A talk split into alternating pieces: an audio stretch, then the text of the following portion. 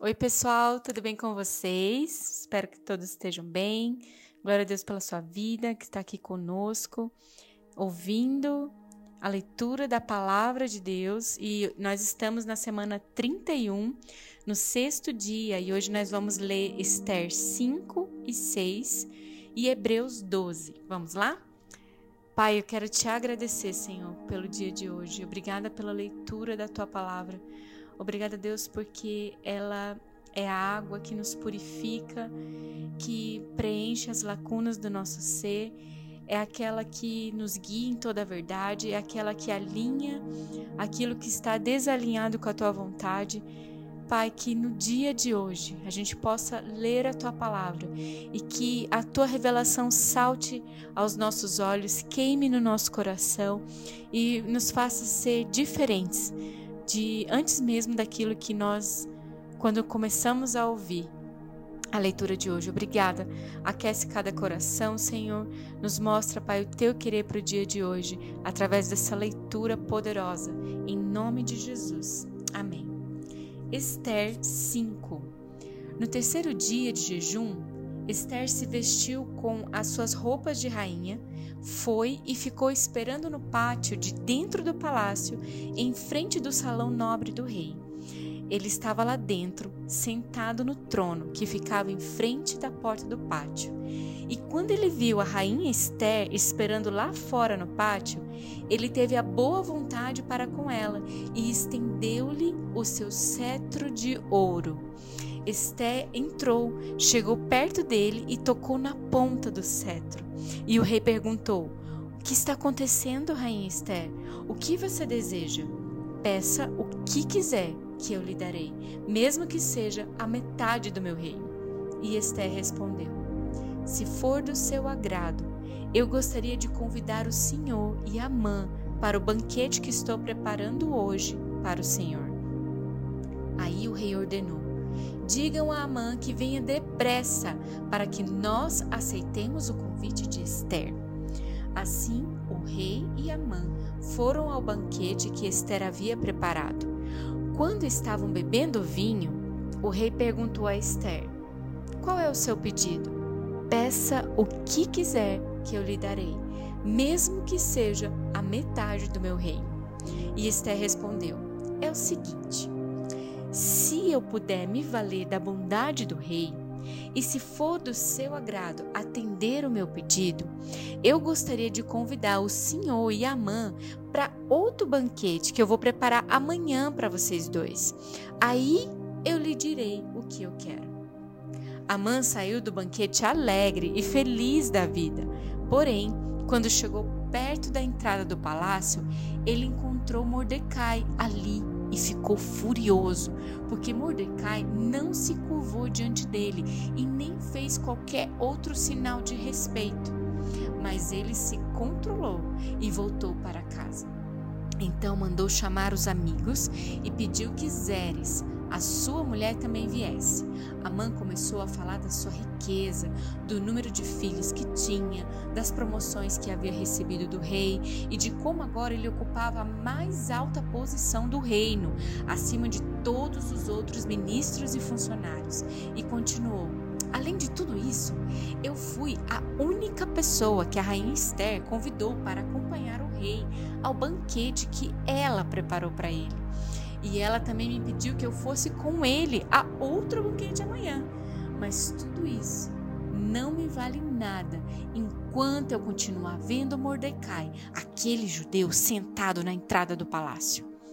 Aí a mulher dele e todos os amigos deram a seguinte sugestão: tal você mandar fazer uma forca de uns 20 metros de altura e amanhã de manhã peça ao rei que mande enforcar Mordecai? Então você poderá ir feliz ao banquete do rei, com o reino ao banquete. E Amã, não é que ele gostou da ideia e mandou construir a forca. Naquela mesma noite, o rei não conseguiu pegar no sono. Então ele mandou buscar o livro em que se escrevia o que acontecia no reino e ordenou que os seus funcionários lessem para ele. A parte que leram contava como Mordecai tinha descoberto o plano para matar o rei. Plano este preparado por Bigtan e Teres, os dois eunucos que eram guardas do palácio. Aí o rei perguntou: Que homenagens foram prestadas e que prêmios foram dados a Mordecai por ele ter feito isso? Nada se fez a respeito, responderam os funcionários. Justamente nesse instante, Amã entrou no pátio que ficava ao lado dos quartos do rei para lhe pedir que mandasse enforcar Mordecai na forca que ele, Amã, havia mandado construir. E o rei perguntou: Quem está aí no pátio? É Amã, responderam os servidores. Mandem que entre, ordenou o rei. Amã entrou e o rei lhe disse: Eu quero ter o prazer de prestar homenagens a um certo homem. Diga-me, o que eu devo fazer por ele? E Amã pensou: Quem será esse homem a quem o rei quer tanto honrar? É claro que sou eu. E Amã disse ao rei: Mande trazer as roupas que o senhor usa e também o cavalo que o senhor monta, e mande colocar uma coroa real na cabeça do cavalo. Então, entregue as roupas e o cavalo a um dos mais altos funcionários do rei e ordene que ele vista as roupas no homem que o Senhor deseja honrar. E depois que ele o leve o homem montado a cavalo pela praça principal da cidade e que diga em voz alta o seguinte: É isto que o rei faz pelo homem a quem ele quer honrar. Então o rei disse a Amã: Vá depressa, pegue as roupas e o cavalo e faça com que o judeu Mordecai tudo o que você acabou de dizer. Ele costuma ficar sentado ali na entrada do palácio. Não deixe de fazer nenhuma das coisas que você me disse. Amã foi, pegou as roupas e o cavalo e vestiu as roupas em Mordecai. Depois levou Mordecai montado a cavalo pela praça principal da cidade e disse em voz alta: É isto que o rei faz pelo Depois disso, Mordecai voltou para a entrada do palácio, enquanto que a mãe, envergonhada e triste, correu para casa escondendo o rosto. Contou à esposa e aos amigos tudo o que tinha acontecido com ele. Então ela e seus amigos que eram tão sabidos disseram: Você já comentou a, começou a perder a luta com Mordecai. Ele é judeu e você não vai ganhar de jeito nenhum. Você vai perder na certa. Eles ainda estavam falando quando os eunucos que estavam a serviço do rei chegaram e levaram a mãe imediatamente ao banquete que Esther tinha preparado. Hebreus 12 Assim nós temos essa grande multidão de testemunhas ao nosso redor. Portanto, deixemos de lado tudo o que nos atrapalha e o pecado que se agarra firmemente em nós e continuemos a correr sem desanimar a corrida marcada para nós. Conservemos os nossos olhos fixos em Jesus pois é por meio dele que a nossa fé começa e é ele quem a aperfeiçoa. Ele não deixou que a cruz fizesse com que ele desistisse. Pelo contrário, por causa da alegria que lhe foi prometida, ele não se importou com a humilhação de morrer na cruz e agora está sentado do lado direito do trono de Deus. Pense no sofrimento dele e como ele suportou com paciência o ódio dos pecadores. Assim vocês não desanimem e não desistam, porque na luta contra o pecado vocês ainda não tiveram que combater até morte. Será que vocês já esqueceram as palavras de encorajamento que Deus lhes disse, como se vocês fossem filhos dele? Pois ele disse assim: Preste atenção, meu filho quando o Senhor o castiga, e não se desanime quando ele te repreende, pois o Senhor corrige a quem ele ama e castiga quem ele aceita como filho. Suportem o sofrimento com paciência, como se fosse um castigo dado por um pai, pois o sofrimento de vocês mostra que Deus os está tratando como seus filhos. Será que existe algum filho que nunca foi corrigido pelo pai? Se você não é corrigido, como acontece como todos os filhos de Deus, então você não é filho de verdade. Você não é um filho legítimo. No caso dos nossos pais humanos, eles nos corrigem e nós os respeitamos. Então devemos obedecer muito mais ainda ao nosso Pai Celestial, porque assim viveremos. Os nossos pais humanos nos corrigiam durante pouco tempo, pois achavam que isso era certo, mas Deus nos corrige para o nosso próprio bem, para que participemos da sua santidade. Quando somos corrigidos, isso no momento nos parece motivo de tristeza e não de alegria.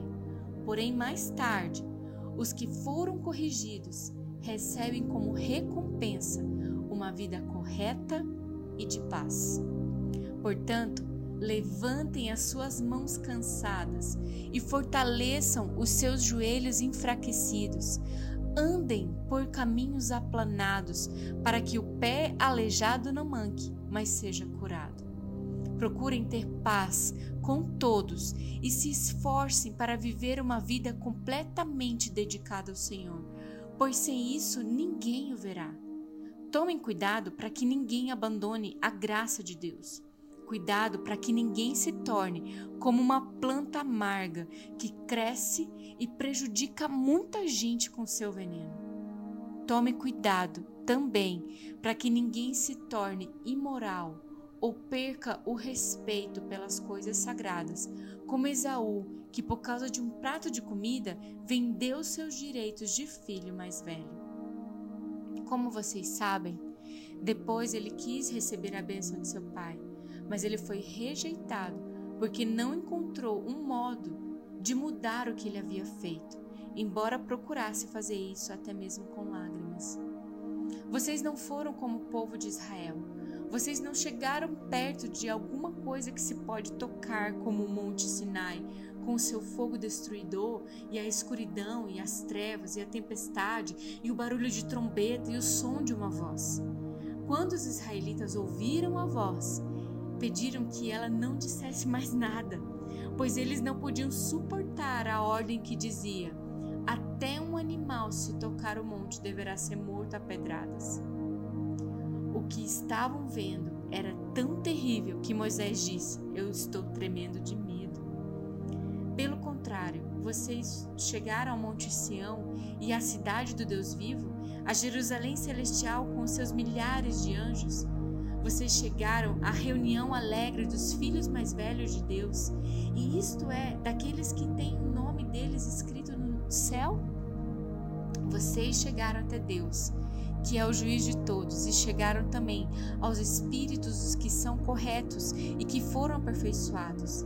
Vocês chegaram até Jesus, que fez a nova aliança e que borrifou o sangue dele, que fala de coisas muito melhores do que o sangue de Abel. Portanto, tenham cuidado e não recusem ouvir aquele que fala. Aqueles que recusam ouvir a pessoa que entregou a mensagem divina na terra não puderam escapar. Por isso, muito menos escaparemos nós se rejeitarmos aquele que lá no céu nos fala. Naquele tempo, a voz de Deus fez com que a terra estremecesse. Mas agora ele prometeu isso: mais uma vez farei com que trema não somente a terra, mas também o céu. As palavras, mais uma vez, mostram bem que as coisas criadas serão abaladas e mudadas, para que as que não podem ser abaladas continuem como estão. Por isso, sejamos agradecidos, pois já recebemos um reino que não pode ser abalado. Sejamos agradecidos e adoremos a Deus de um modo que o agrade, com respeito e temor, porque na verdade o nosso Deus é um fogo destruidor.